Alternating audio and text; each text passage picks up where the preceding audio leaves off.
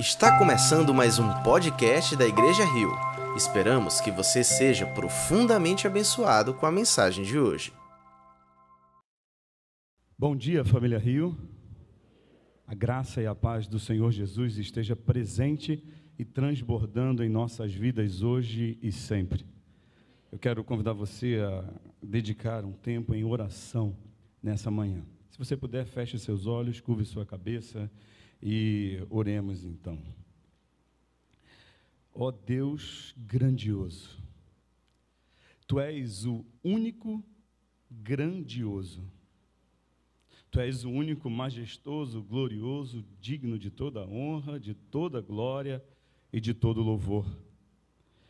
Nós louvamos o teu nome nessa manhã porque temos plena convicção de que tu és o único merecedor. E não há ninguém, Senhor, absolutamente ninguém, digno como tu és. Por isso, Senhor, diante da tua presença, nós pedimos o teu socorro. O teu socorro sobre a minha vida, Senhor, que nesse momento tenho a responsabilidade de falar da tua palavra. Ajuda-me, Senhor, porque sabes que eu não sou perfeito, sou falho, pecador, e eu não tenho condições, Senhor, nenhuma de tocar ao coração da tua igreja, Senhor, mas tu tens através do teu Espírito. Eu oro pelo socorro também para que a tua igreja, da qual eu também faço parte, possa ter o coração aberto para receber a tua mensagem. E que a tua mensagem, Senhor, poderosa como ela é, possa encontrar um terreno fértil e possa crescer, germinar e produzir frutos a cem por um, Senhor. Frutos que ecoem pela eternidade, para a glória do Teu nome. Assim nós oramos, ó Deus, em nome de Jesus. Amém. Graças a Deus por estarmos aqui nessa manhã tão especial, nesse dia tão feliz. Eu sempre, quando acordo, acho que eu já falei isso aqui, mas eu gosto de falar porque eu acho tão lindo. Nós estávamos cantando que Deus é tão poderoso que a, a natureza, a criação louva o nome de Deus. E desde que eu sou criança, desde muito pequeno, eu sempre gostei muito de pássaros. Só que meu pai nunca me deixou ter pássaros em casa, passarinho. Meu pai falava assim para mim: você, você gostaria de ficar preso nessa gaiola? Eu falei: Não. Então, você acha que o passarinho gosta de ficar preso na gaiola? E desde esse dia, Deus me deu o privilégio de onde quer que eu esteja, seja morando, seja passeando, seja visitando, seja trabalhando, de manhã cedo, eu sempre sou acordado com o canto dos passarinhos. Todos os dias da minha vida. E hoje não foi diferente. Hoje de manhã cedo, quando eu acordei, lá estavam eles cantando, louvando e exaltando o nosso Senhor Todo-Poderoso, aquele que é dono de toda a criação, aquele que criou todas as coisas e que merece louvor. Por isso esse dia é um, é um dia especial, porque junto com a natureza nós nos unimos para louvar, para engrandecer e para glorificar o nome do Senhor nosso Deus. Bem, nós estamos nessa série de mensagens falando sobre identidade no livro de Efésios, na carta de Paulo aos Efésios, e hoje nós vamos falar sobre a segunda oração que Paulo faz acerca dessa igreja, dessa comunidade lá em Éfeso, mas que também se aplica a cada um de nós. E essa segunda oração está no capítulo 3, a partir do verso 14 ao verso 21. Eu quero pedir que você, por gentileza, abra sua Bíblia, ligue seu aplicativo, para que juntos possamos fazer essa leitura e acompanhar é, esse texto e aquilo que Deus tem para cada um de nós nessa manhã. Se eu não gosto muito de dar tema pregação, quem me conhece sabe disso, mas o tema dessa pregação hoje é você é escutado. E depois, quando a gente terminar a mensagem, você vai entender por que nós somos escutados. Então, entre uma das, das características da nossa identidade é que nós temos alguém que nos ouve, nós temos alguém que está atento àquilo que nós falamos, àquilo que nós pedimos, àquilo que nós dizemos, compartilhamos, e esse é o tema dessa mensagem é, nessa manhã. Efésios capítulo 3, a partir do verso 14, o texto nos diz assim: Por essa razão, ajoelho-me diante do Pai, do qual recebe o nome toda a família nos céus e na terra. Oro para que, com as suas gloriosas riquezas, ele os fortaleça no íntimo do seu ser com poder por meio do Espírito Santo, para que Cristo habite no coração de vocês mediante a fé.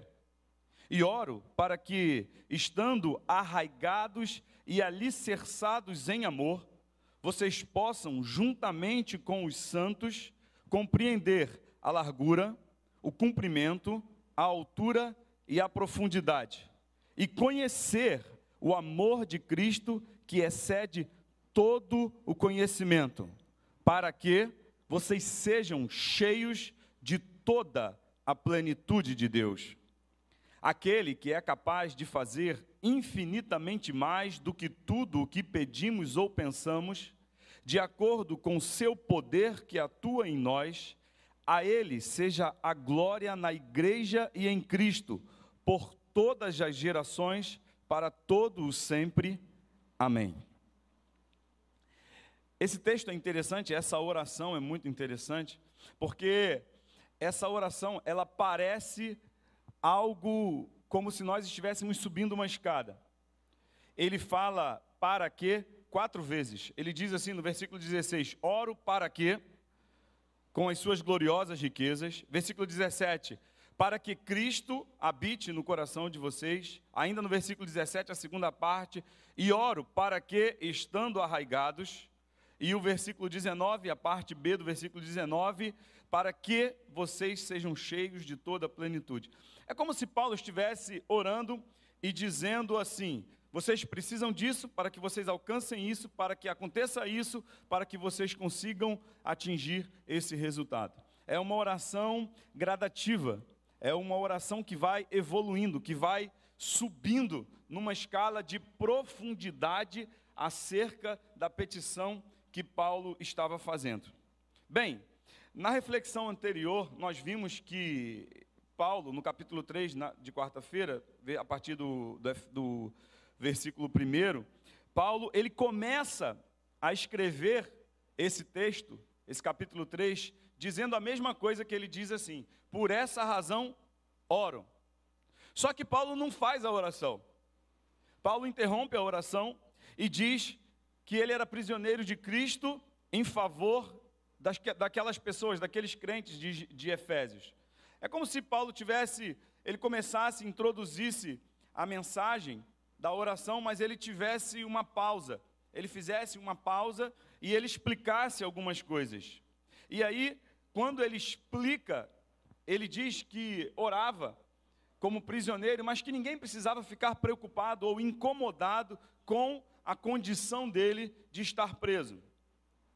Ele enfatiza né, que o apostolado dele, o ministério dele para com os gentios, foi um presente que ele havia recebido pela graça de Deus, ou seja, ministrar, pregar aos gentios, ou seja, a comunidade que não era judaica, era um presente.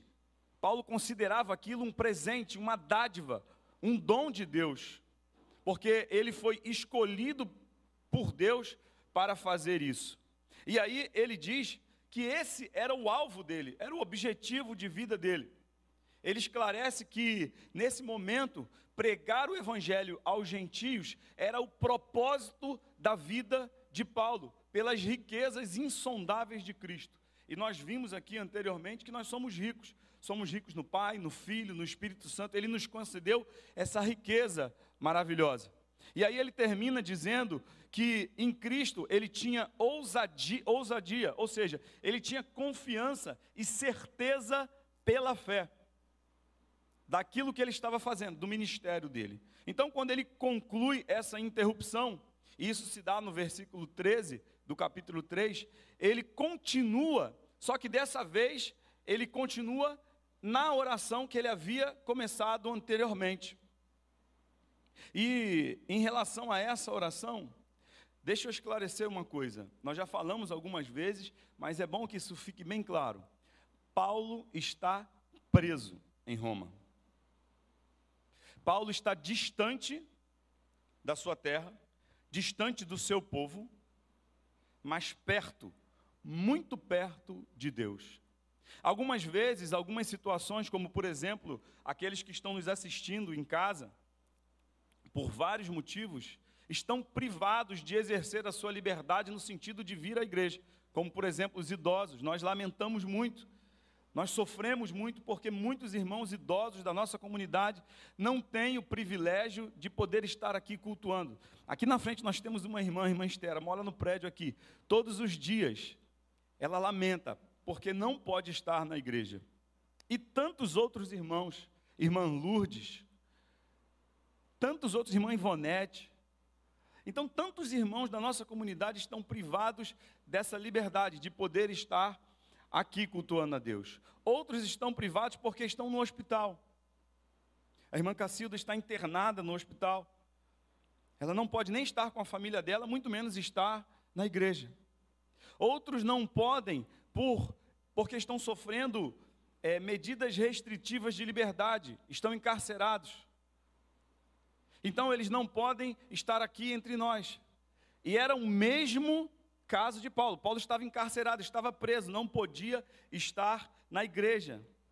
Mas mesmo preso, mesmo encarcerado, mesmo privado de liberdade, você não é privado de falar com Deus. Você não é privado de se debruçar diante daquele que tudo pode, que tudo é e que te escuta. Então, às vezes, as circunstâncias da vida nos, nos colocam em situações onde nós não podemos estar junto, onde nós não podemos ter e usufruir da nossa liberdade, mas nós não, em hipótese alguma, seremos privados, seremos impedidos de orar. E é o que Paulo faz. Paulo aproveita essa oportunidade para exercer um ministério tão poderoso e tão importante na vida da igreja, que é a oração, a intercessão. Paulo, então, ele, nesse momento em que ele começa ora, eh, esse texto da oração, ele diz que por esse motivo, por essa razão, ajoelho-me diante do Pai. É interessante que essa, esse termo, ajoelho-me, se refere a uma forma de orar. Mas a Bíblia não fala sobre uma postura correta para orar. Você pode ler a Bíblia toda, a Bíblia não vai dizer você tem que orar em pé, você tem que orar de joelho, você tem que orar sentado, você tem que orar deitado. Não, a Bíblia diz, manda a gente orar, mas não diz como a gente deve orar. A forma, a postura. Mas Paulo parece que ele quer dar ênfase dizendo que nesse momento ele se colocava de joelhos diante do Pai. Até porque, para o judeu, e Paulo era um judeu, um judeu zeloso da lei, não era comum se colocar de joelhos para orar. Geralmente as orações eram feitas de pé. Eles oravam de pé, na sinagoga, nas casas, né? na época não era sinagoga, era o templo, eles, mas eles tinham a postura de orar de pé. Mas Paulo parece que quer dar uma ênfase especial, ele diz: por esse motivo, por essa razão, eu me coloco de joelhos, eu me prostro e a gente pode ver isso porque esse, esses textos que falam sobre a oração, por exemplo, Salomão ora de pé. Jesus, ele se prostra sobre o rosto. Eu acho que a, a, o, a forma como Jesus orou no, no, momento lá de intensidade da sua agonia, ele dobrou os joelhos e colocou o rosto dele na terra. Davi orou sentado. Mas, mas Paulo, ele, ele chama a atenção da gente, chama a atenção daquele povo para dizer: olha, por isso eu estou me colocando de joelhos, por isso eu estou me dobrando diante do Pai. E este motivo, né, por este motivo, traz à nossa memória o que ele havia falado anteriormente. Pela graça de Cristo, a maravilhosa graça de Cristo que ele havia falado nos versículos e nos capítulos anteriores, pela obra de Cristo na cruz do Calvário, né, pela maravilhosa oportunidade de fazer de judeus e gentios um só povo, uma só nação. E é o que o próprio texto fala lá em Apocalipse, porque Jesus comprou para si gente de toda tribo, língua, povo e nação. Então, Paulo está dizendo isso pela unidade da igreja. Ele esse é o motivo da oração. Mas talvez o maior de todos os motivos de Paulo se colocar de joelhos diante do Pai, seja porque Paulo tem a certeza, a plena convicção de que ele é escutado, de que a oração dele não é destinada ao acaso, a oração dele tem destinatário certo, ele sabe que Deus está escutando ele, que Deus está ouvindo ele. Então, qual é a oração de Paulo? Eu preciso que você fique atento à palavra, ao texto bíblico, porque nós vamos falar exatamente do que a oração que está no texto aí está dizendo. Primeiro, versículo 16: Oro para que, com as suas gloriosas riquezas, ele os fortaleça no íntimo do seu ser, com poder por meio do Espírito. Paulo havia mencionado anteriormente que aquelas pessoas foram alcançadas, aquela igreja foi alcançada pelo poder de Deus. E ele diz para com os que cremos, né? Ele se inclui também nessa condição. Agora, ele ora para que aquela igreja fosse fortalecida com poder. Ou seja, o desejo de Paulo é que a igreja de Efésios e que a nossa igreja seja fortalecida com o poder pelo Espírito Santo de Deus. E ele diz que esse poder é segundo a gloriosa riqueza de Deus, ou as suas riquezas da sua glória. É interessante a gente falar isso e a gente entender o que é o poder e entender o que são essas riquezas da sua glória. Primeiro eu vou falar de poder. Essa palavra poder é, nesse texto aqui, é dunamis, é dinamite, é bomba, é algo que explode, é algo muito poderoso, algo muito forte. Então, o poder que Paulo está dizendo aqui é algo que está além da capacidade humana, algo que está acima das condições naturais humanas. Paulo está dizendo que o poder que ele deseja que exista naquela igreja de Éfeso era um poder sobrenatural. E por que nós precisamos de poder sobrenatural? Porque nós não vivemos no mundo físico apenas. Nós precisamos de poder, primeiro, porque nós somos fracos e limitados. A nossa capacidade humana facilmente se esvai. A nossa capacidade de conhecer, de fazer, de saber é extremamente limitada. Nós sozinhos não conseguimos nenhum resultado que seja agradável a Deus, porque a nossa inclinação, a nossa natureza é para o pecado, é para as coisas da carne. Paulo diz isso. A carne milita contra as coisas do espírito e o espírito milita contra as coisas da carne. E sozinhos nós não vencemos. Quando Jesus ora e nos ensina a orar na oração do Pai Nosso, ele diz: Não nos induza à tentação, mas livra-nos do mal. Somente o poder de Deus tem capacidade para livrar-nos do mal. Por que nós precisamos do poder de Deus? Porque nós somos carentes desse auxílio de Deus, desse socorro de Deus.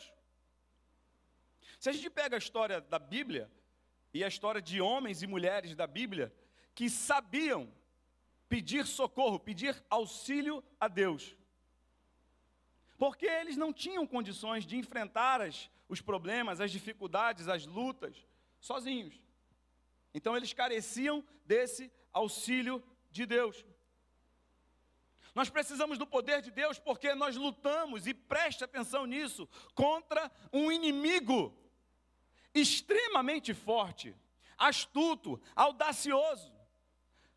Não pense você que a nossa vida, como o Gabi falou aqui, se limita às coisas temporais, terrenas, das quais nós estamos vendo, não. Existe nesse exato momento, nós não conseguimos enxergar, mas existe uma batalha sendo travada.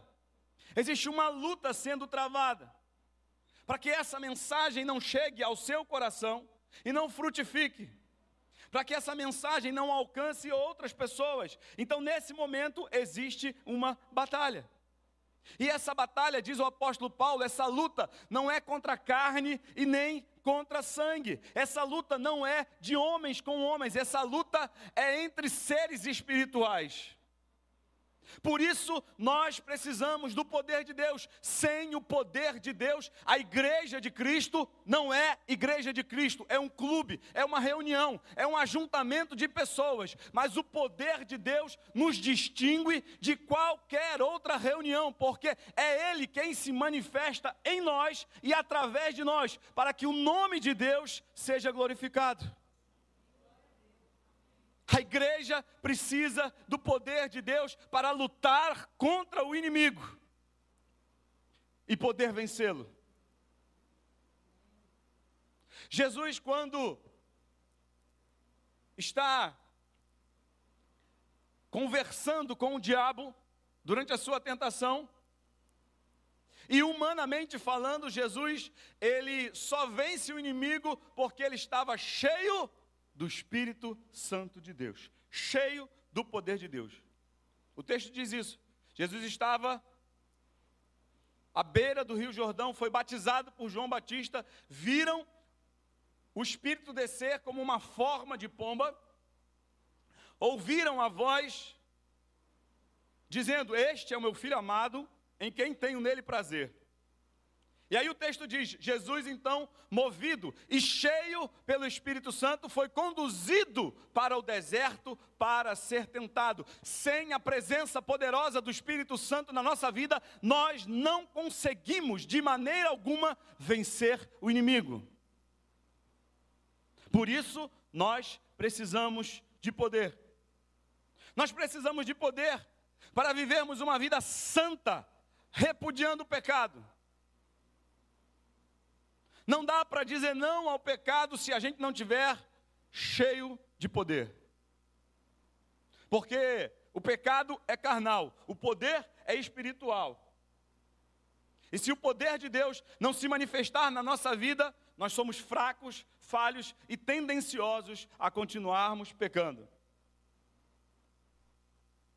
Nós precisamos de poder, porque os discípulos de Jesus eles eram conhecidos não pela sua capacidade eloquente, eles não eram conhecidos pela a sua maneira de falar, eles eram conhecidos porque o poder de Deus estava sobre a vida deles. E aonde quer que eles estavam, aonde quer que eles iam, o que quer que eles fizessem, eles faziam movidos pelo poder de Deus, e o poder de Deus se manifestava, e coisas grandiosas aconteciam. Nós precisamos de poder porque, para pregar o Evangelho e testemunhar com ousadia, só através do poder. O apóstolo Paulo afirma isso. Ele diz que quando ele foi pregar aos Coríntios, a mensagem dele não estava baseada em palavras persuasivas de sabedoria. Quando ele foi pregar para os coríntios, ele não estava pregando de forma eloquente, não era o conhecimento dele que fazia com que as pessoas conhecessem a Cristo, mas muito pelo contrário. O evangelho que ele pregava estava baseado em demonstração de poder do Espírito Santo porque a fé deles não precisava e não podia estar baseada em sabedoria, estava baseada no poder de Deus. E Paulo diz que ele não se envergonhava do poder, porque o poder, o Evangelho, era o poder de Deus para a salvação. Então, se nós queremos pregar o Evangelho, testemunhar de Cristo, precisamos estar cheios do poder de Deus, porque é o poder de Deus que vai entrar na vida do homem e vai transformá-lo e fazê-lo entender quem é Jesus e o que Jesus fez na cruz do Calvário. Isso não acontece pela minha capacidade e nem pela sua capacidade. Isso só acontece através do Espírito Santo de Deus, que é o poder de Deus. Não dá para pregar o Evangelho sem poder. Por isso que a Bíblia diz que os tímidos ficarão fora. Porque quando o poder de Deus se manifesta na nossa vida, a gente não quer saber, não, a gente quer pregar o Evangelho, a gente quer anunciar Jesus, a gente quer falar que Jesus pode transformar, porque a gente tem a solução, porque Ele é a solução da nossa vida. E a gente não, se, não, não consegue se acostumar, não consegue é, conviver com certas coisas. A gente é motivado a falar e a pregar, porque esse essa é a atuação do poder na nossa vida, sobre a nossa vida.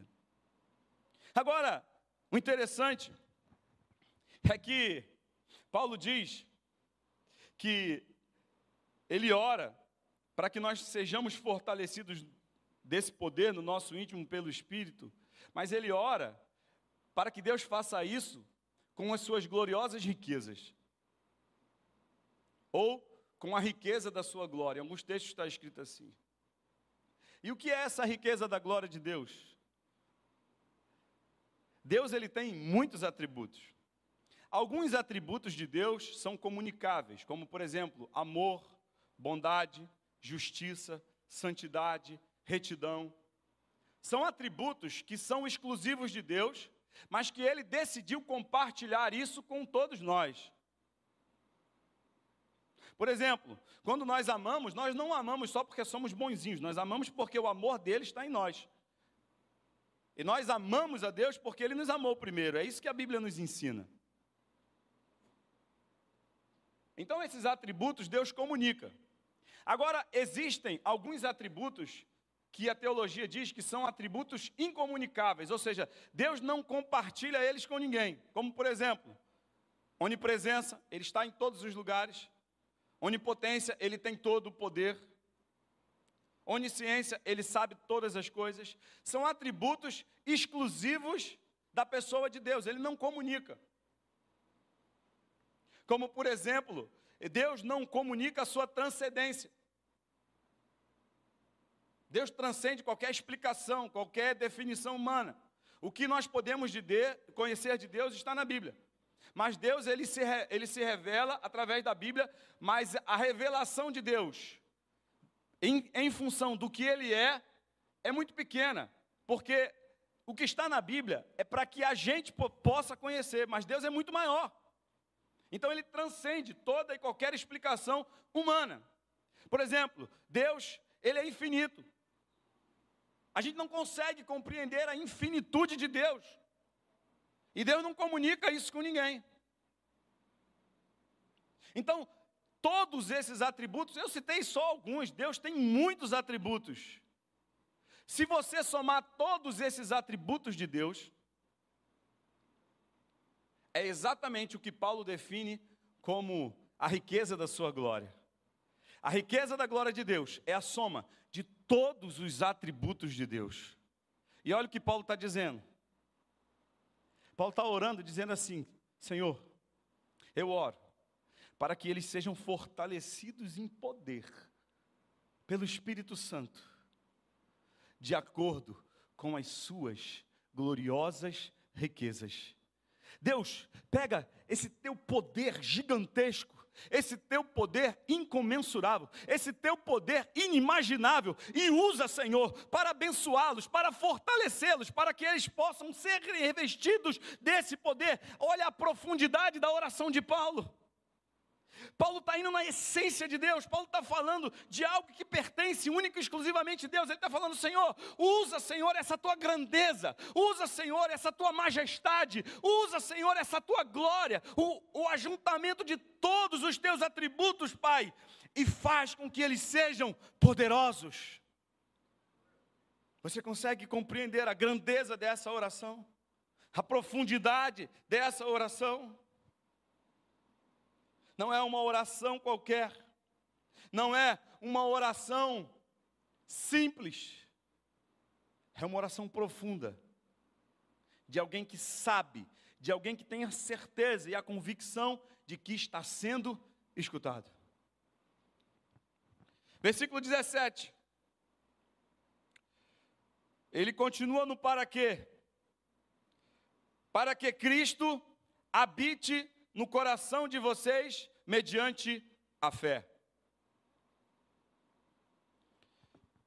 Na medida que Deus nos fortalece em espírito, na medida que o Espírito Santo ele consegue é, penetrar na nossa vida, no nosso coração e habitar, o próprio Senhor Jesus toma o centro, toma o trono, toma o lugar que é devido. A palavra habite nesse texto aqui não se refere a um visitante, não se refere a um hóspede, não se refere a um membro ocupante desse local. A palavra habite, em grego aqui, dá um sentido, dá um significado de alguém que não só habita, mas que também possui as chaves. Ou seja, alguém que é proprietário, aquele que tem direito de propriedade sobre aquele local. Então não é apenas alguém que mora, é alguém que mora e controla. É alguém que mora e tem propriedade. É alguém que mora, mas é alguém que manda. É alguém que mora, mas é alguém que tem todas as coisas, todas as coisas sob o seu controle. O coração do crente é o lugar aonde Deus deve habitar. E se ele está lá, preste atenção nisso, é muito importante. Ele está para reinar. Se Deus está no nosso coração, ele deve estar sentado no trono, governando toda a nossa vida. Significa que ele tem que ter o controle de tudo. Significa que ele tem que ter a primazia em tudo. Significa que ele tem que ser o primeiro e o último a ser consultado. Significa que ele tem direito sobre decidir e determinar o que você deve fazer ou não deve fazer. Sabe por quê? Porque outra posição não é digna dele. Se ele não tiver o controle da nossa vida, ele não quer mais nada. E quantas vezes nós compartimentamos a nossa vida? Nós fazemos como nós fazemos nas nossas casas. Eu não sei se isso acontece com todos os homens, mas geralmente a gente tem sempre um menor espaço no guarda-roupa, né? Não sei se. Eu senti aí alguém confirmando. As, me... as menor quantidade de gavetas. Mas sempre tem aquela gaveta que é a gaveta da bagunça. Por exemplo, tem uma gaveta lá no meu armário, embora tenha poucas, mas tem uma gaveta que é a gaveta da bagunça. Aí tem lá as cartinhas que os meninos fizeram para mim quando eu era pequeno, tem os presentinhos, tem e um montão de bagulho que tem lá dentro. E a Joana pode mexer no armário inteiro, mas aquela gaveta não. Aquela gaveta é a minha gaveta. Eu faço o que eu quiser daquela gaveta. O resto ela arruma do jeito que ela quiser. Mas a gaveta lá é a minha gaveta. Às vezes a gente faz isso com Deus. É como se a nossa vida fosse um grande armário. Aí a gente diz para Deus assim: Não, Deus, aqui, beleza, toma conta aí disso aí, contigo mesmo. Nessa gaveta aí, ah, fica para tu também, não tem problema não. Pode usar aí. A gaveta da cueca, né? A gaveta das meias. Às vezes fica misturado, né? Cueca com meia. Mas tem aquela gaveta lá que ninguém toca. Aí você fala: Não, Jesus faz o seguinte: essa aqui não, essa aqui é minha. Essa aqui, não, deixa que eu cuido. Se ele não tiver todo o controle da nossa vida, ele não tem e não quer ter mais nada.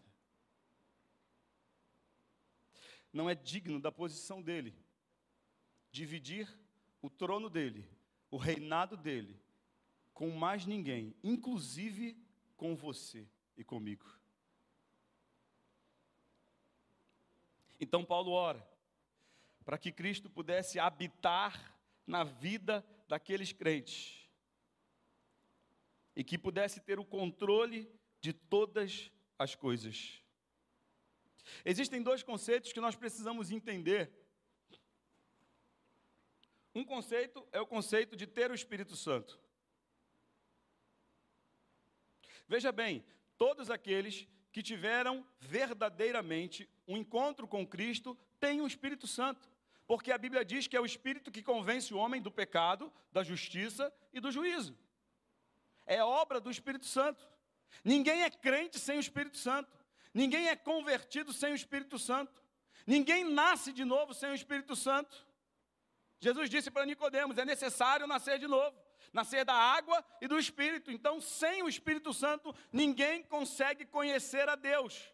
Porque é o Espírito quem opera essa transformação, é o Espírito quem convence o homem, é o Espírito que age no homem, gerando fé, arrependimento, trazendo o homem para perto de Deus, resgatando o homem. Isso é obra exclusiva do Espírito Santo de Deus. E ter o Espírito Santo está diretamente ligado com a nossa salvação. Porque todos quanto receberam, deu-lhes o poder de serem feitos filhos de Deus. Receberam o quê? O Espírito Santo. E é o Espírito Santo que testifica conosco que somos filhos de Deus. Ele que testifica com a gente. Então, ser salvo é ter o Espírito Santo. Isso é um ato da graça de Deus, não depende da gente. Não depende do meu esforço, não depende da minha vontade. Não depende do meu humor. Depende de Deus. Deus me salvou. Jesus disse isso. Na Bíblia está escrito: não fomos nós que escolhemos a Ele, Ele nos escolheu e nos fez ovelha do seu pasto, povo do seu rebanho. Foi Ele que fez isso. Então, a salvação é um ato da graça de Deus. E quando nós somos salvos, somos salvos porque o Espírito Santo, ele entra e convence e transforma. Mas o segundo conceito, e que muitas vezes a gente confunde, é ter o Espírito Santo, primeiro. Segundo, ser cheio do Espírito Santo. Se ter o Espírito Santo é um ato da graça de Deus, Ser cheio do Espírito Santo está ligado à santificação e é um processo. Ser cheio do Espírito Santo, estar cheio do Espírito Santo, é quando ele controla todas as coisas da nossa vida. E esse processo, ele se dá pela entrega, ele se dá pela submissão, ele se dá pela obediência. Aí é que Paulo está dizendo para aqueles crentes: olha, eu oro para que Cristo habite no coração de vocês, ou seja, vocês sejam completamente governados por Cristo. Eu não oro apenas para que vocês sejam salvos, eu oro para que vocês sejam salvos e para que o Espírito Santo possa tomar o primeiro lugar e produzir em vocês santificação. É o processo. Começa na conversão e termina na eternidade. Sem santificação ninguém vê Deus. Ninguém pode conhecer a Deus se a minha vida não for uma vida de santificação. Não pode existir conhecimento de Deus através da minha vida de testemunho se essa não for feita através da santificação. É isso que está escrito em Hebreus. Então, se por um lado nós recebemos o Espírito Santo quando somos salvos, nós precisamos buscar a presença, o poder do Espírito Santo, para que, ele, para que ele nos encha, para que ele transborde em nossa vida. A Bíblia diz que tem muitos que estão extinguindo o Espírito Santo. O que, que é isso? É quando você é salvo, foi alcançado, mas você vive uma vida completamente dissociada da sua identidade de salvo. Você foi salvo, você foi alcançado pela graça e ponto final, e acabou. A partir daí, uma vez salvo, salvo para sempre, beleza, vou para o céu, está tudo garantido e vamos embora. Seguir a paz com todos e a santificação. E a gente esquece que santificação é um processo. A gente esquece que santificação se dá na nossa busca diária, contínua, de estar mais próximos de Deus. Quando a gente lê a história de Jesus, a gente vê lá que Jesus ele tinha um, um compromisso diário de estar orando, de estar buscando a Deus, de estar vivendo uma vida de santificação. Era um processo. E é Jesus, minha gente, não sou eu não, é Jesus que fazia isso. Você consegue entender que isso é algo necessário na nossa vida? Por isso que nós não somos cidadãos terrenos, nós somos cidadãos do céu. Lá é a nossa pátria. que a nossa vida tem que nos conduzir para isso, para cada dia estar mais próximos de Deus, mais cheios do Espírito Santo de Deus. Já que somos salvos, temos a obrigação, compromisso moral de buscar a santidade, para que o poder de Cristo se manifeste na nossa vida e possamos viver uma vida abundante na presença do Senhor. Nós precisamos ser habitados por Cristo, porque Ele é o Senhor. Ele é o Senhor das nossas vidas e só Ele, somente Ele, tem poder para nos conduzir da maneira correta. Versículo 17, a segunda parte do versículo. Mais uma vez, e oro para que, estando arraigados e alicerçados em amor, como eu falei anteriormente, a gente pode ver que essa oração de Paulo é gradativa. Paulo vai falando e vai cada vez mais subindo um degrau, ou melhor, aprofundando o tema. Paulo vai explicando e dando cada vez mais, como diz o Matuto, substância à oração. Paulo pede poder e plena soberania de Cristo na nossa vida. Ou seja, nos encha de poder para que Cristo possa habitar ricamente em nós, para que Ele possa ter o controle de todas as coisas e possamos ser fortalecidos. E agora, ele avança dizendo para que nós, ou seja, os destinatários, aqueles dos quais ele estava orando, pudessem estar arraigados e alicerçados em amor. Lá em Colossenses, Paulo diz que o amor, ele é o vínculo da perfeição. Ele é o elo da perfeição.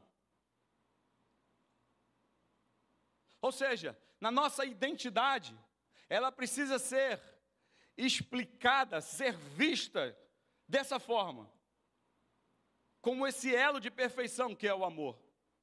Jesus disse para os discípulos lá em João Capítulo 3, ele diz assim, ó: "Nisto conhecerão que sois meus discípulos, se tiverem o quê?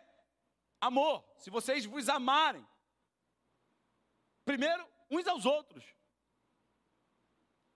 Então, é algo que está no cerne da vontade de Deus para a nossa vida. E só pode amar realmente, gente, quem está cheio de poder e quem está cheio do Espírito Santo. Porque o negócio difícil é esse tal de amor. Essa decisão de você amar é difícil. E talvez essa seja é, a maior, o maior dos desafios do crente, amar. Essa semana eu, eu coloquei lá, todo dia eu posto um versículo lá no meu Instagram. Eu só uso o Instagram basicamente para isso. Eu sou analfabeto de Instagram, digital e não gosto. Mas, né, né Gabi? Tá aí Gabi, Ana, minha filha aqui. Não, pai, só tem que ter o um Instagram. Pastor, o Instagram e tal. Foi uma festa aqui quando eu fiz o Instagram. É, foi na TVI. E eu coloquei, todo dia eu boto um versículo que é o versículo da minha meditação. É o versículo que eu uso no meu devocional. E eu, essa semana eu botei o versículo que onde Jesus diz que nós devemos amar os nossos inimigos, né? E aí uma irmã mandou uma mensagem para mim, pastor, como isso é difícil, né? Aí eu falei: é, muito difícil. Mas como isso é tão necessário hoje? Jesus diz que os discípulos conheceriam, seriam conhecidos como discípulos de Jesus se eles amassem.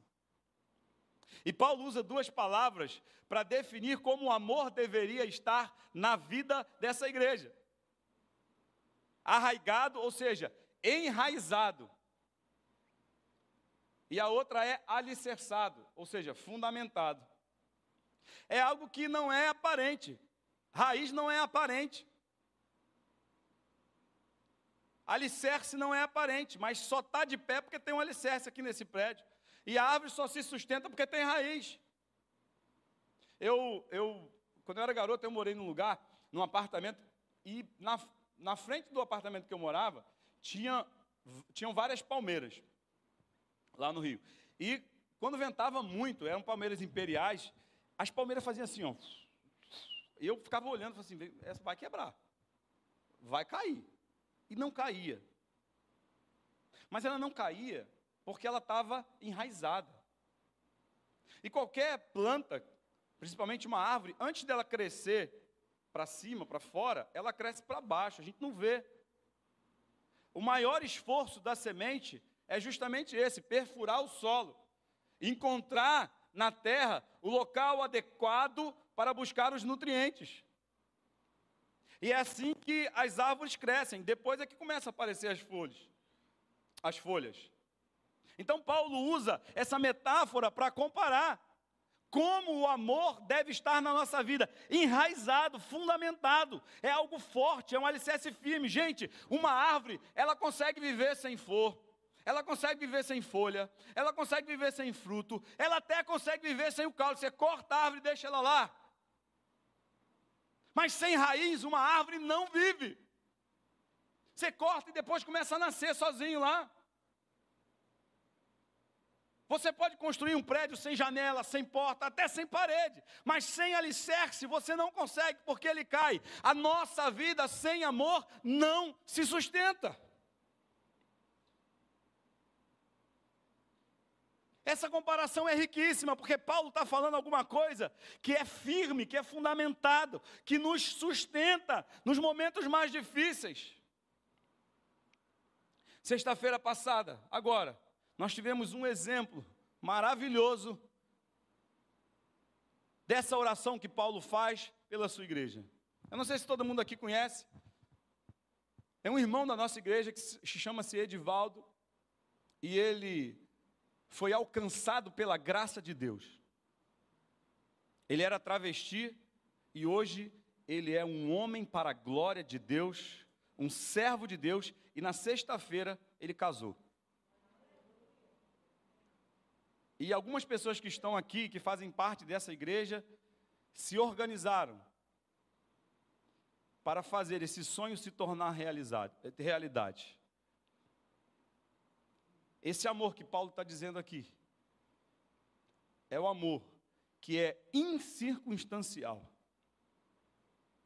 A igreja, quando está enraizada em amor, ela consegue suportar, ela consegue fazer coisas que o mundo vai dizer: não, não é possível, não.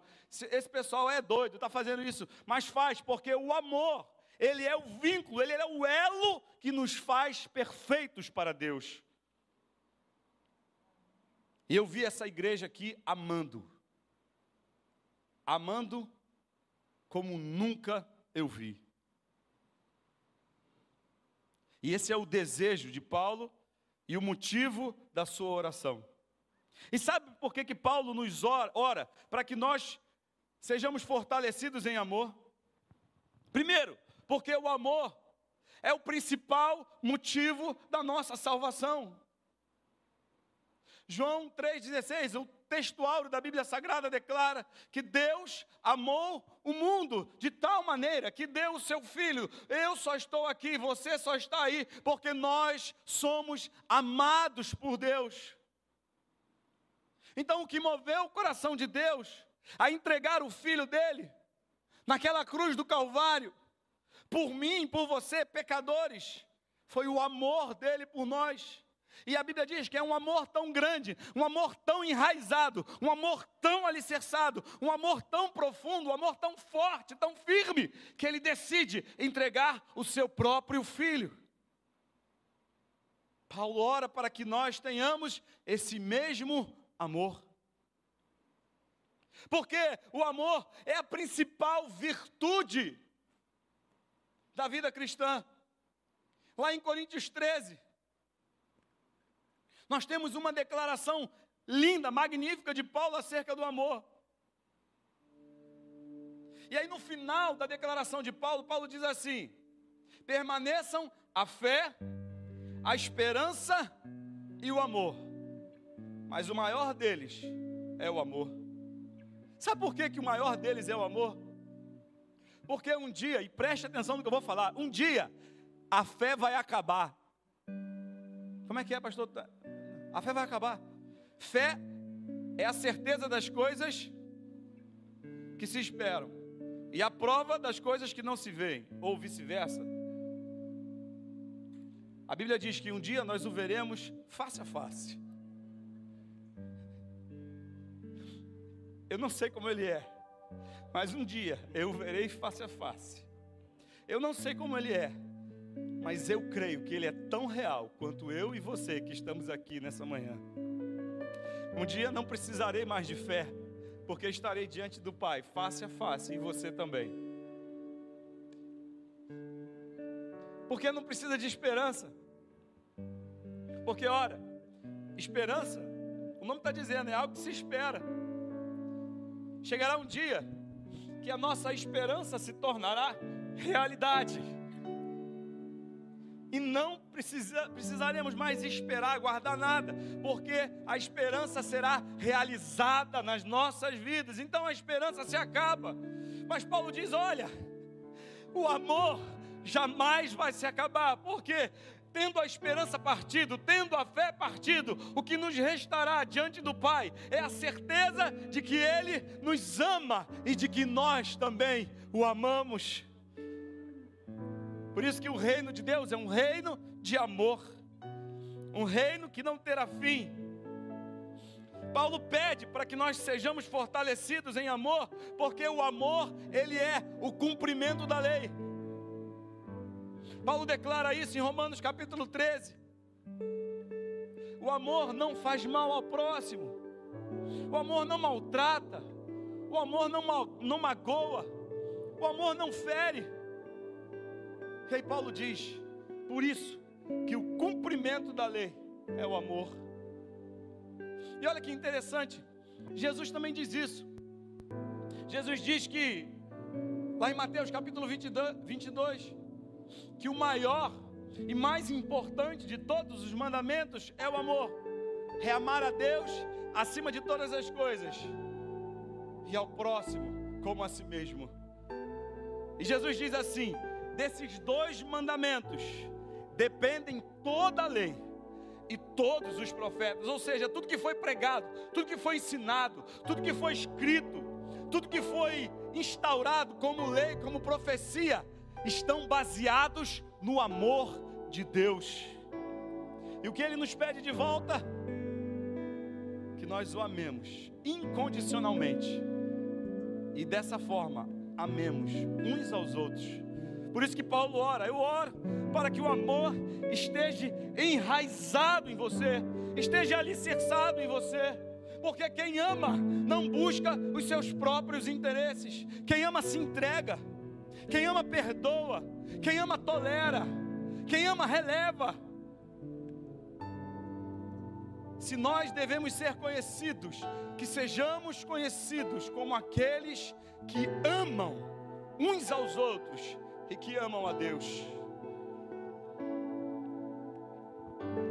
Paulo ora para que possamos compreender e conhecer o amor de Cristo. Veja,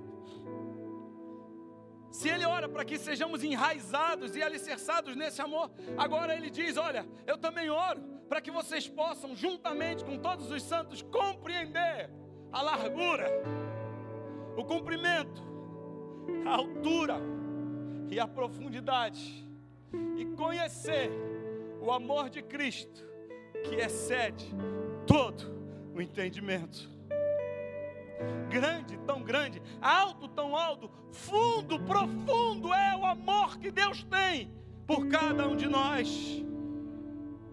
E Ele ora para que nós possamos não somente experimentar, mas conhecer, compreender, entender a grandeza desse amor de Deus.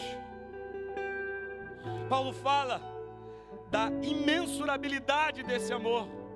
Paulo fala da grandeza desse amor. Ele é suficientemente largo para abranger toda a humanidade. Ele é suficientemente comprido para durar toda a eternidade. Ele é suficientemente profundo para alcançar o pecador mais sujo, o pecador mais terrível, o pecador mais distante e trazê-lo aos braços do Pai. Ah, Ele é suficientemente alto para levar-nos para a eternidade nos céus com Ele. Paulo ora para que a gente possa compreender a largura, o comprimento, a altura e a profundidade desse amor. Diz o texto bíblico que os, o Verbo se fez mente e habitou entre nós, e vimos a sua glória como a glória do unigênito do Pai, cheio, cheio, cheio de amor e de verdade. Nós precisamos compreender o amor de Deus. Nós precisamos entender o amor de Deus. Ah, meu querido, minha querida. E é esse amor, é só desse amor que nós precisamos e que o mundo precisa. É desse amor. E aí Paulo vai terminando a sua oração, no versículo 19, a parte B, e mais uma vez ele diz: para quê? Para que vocês sejam cheios de toda a plenitude de Deus. Existe um limite, meus irmãos, que o homem é capaz de suportar da presença de Deus. Porque esse corpo mortal, ele não consegue suportar toda a grandeza da plenitude de Cristo. Ele é limitado. Por isso que, que Paulo diz lá em Tessalonicenses que esse corpo que é mortal se revestirá da imortalidade. Porque nosso corpo, ele não consegue conter a grandeza, a profundidade, a plenitude de Cristo. Então Paulo ora para que nós pudéssemos ser cheios dessa plenitude até o limite que nós possamos suportar. Paulo ora para que cada um de nós seja cheio do poder, seja cheio da habitação, da presença de Cristo, seja cheio do amor até a plenitude. O mundo não precisa de pessoas que dizem que são.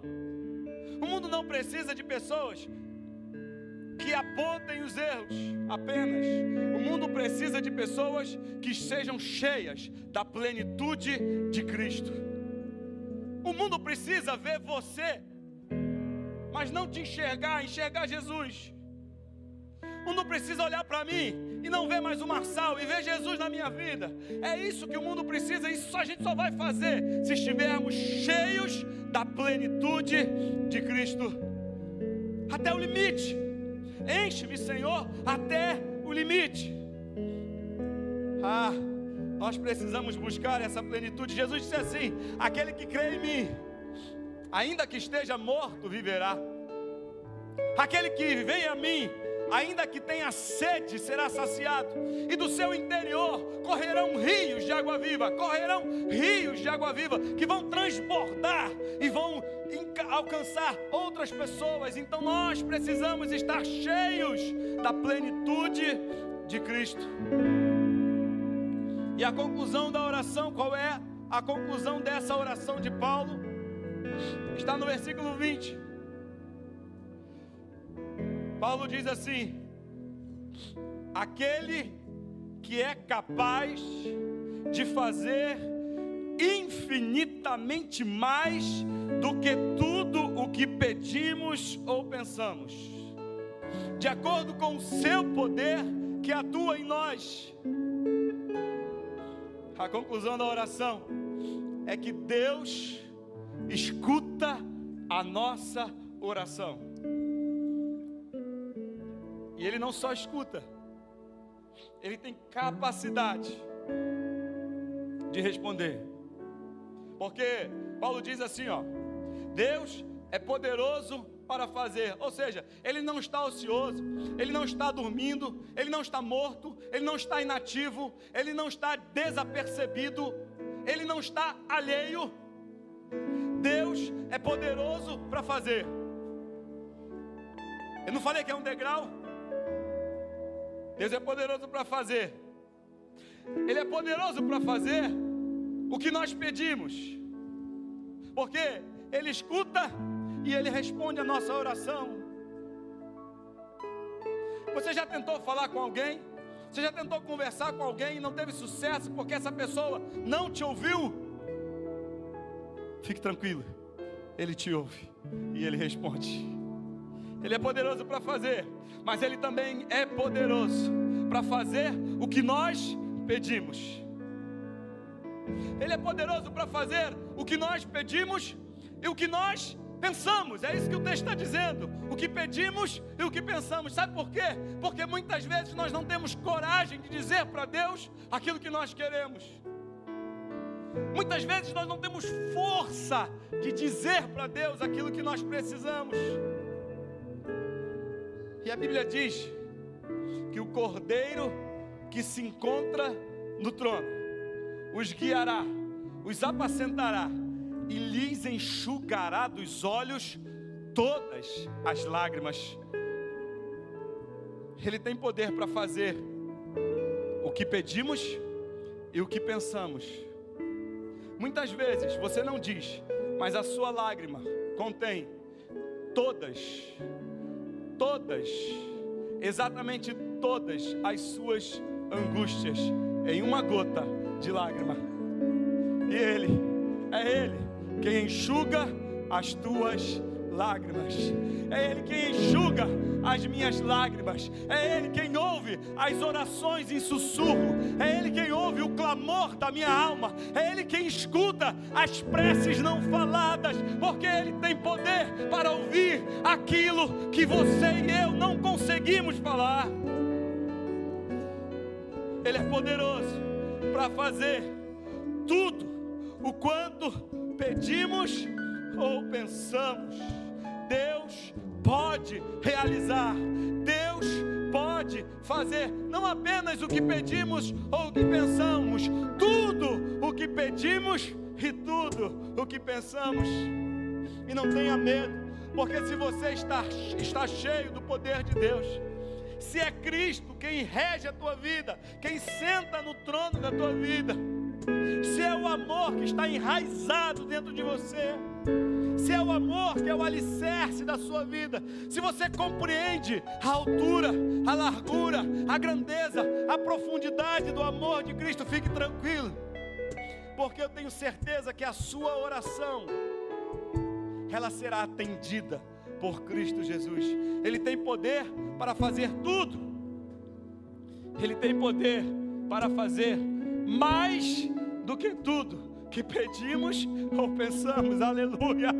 Ele sabe, ele conhece as nossas limitações. As nossas limitações não expressam tudo que nós precisamos, mas ele tem poder para fazer muito mais, muito mais que pedimos ou que pensamos, porque a graça de Deus não está racionada, a graça de Deus não está relacionada com a nossa capacidade, ela transborda, ela superabunda. É isso que ela faz. Agora, Ele não é só poderoso para fazer muito mais.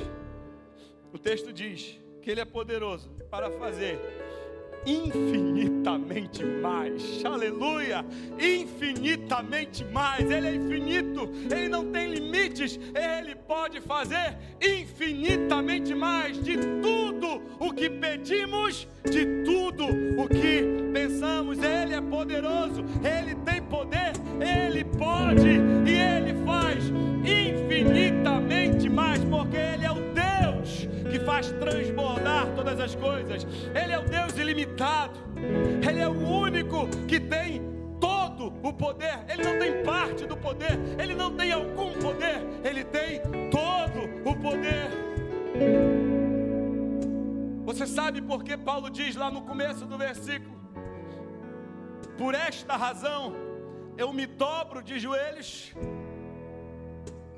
Ele se dobra de joelhos porque ele tem certeza de um Deus que o ouve e que o atende, um Deus que o escuta, um Deus que não está alheio à sua vida, aos seus problemas, aos seus sofrimentos. Você é alguém que é escutado, a sua identidade é eu, eu sou alguém que sou ouvido por Deus.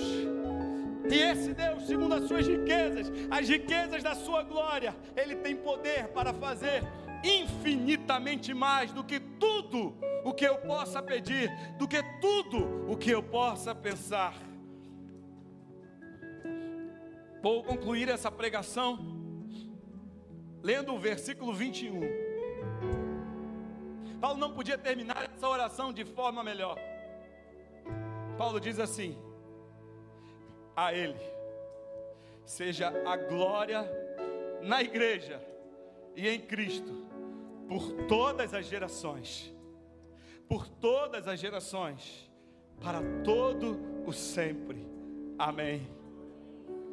A Ele seja a glória, a esse que tem poder, a esse que habita em nós poderosamente através do Seu Espírito, a esse que controla e que governa a nossa vida com autoridade, mas também com poder a esse que enraizou, alicerçou em nós o amor, a esse que fez nos compreender a grandeza, a altura, a largura e a profundidade do seu amor por nós, a esse que é poderoso, infinitamente poderoso.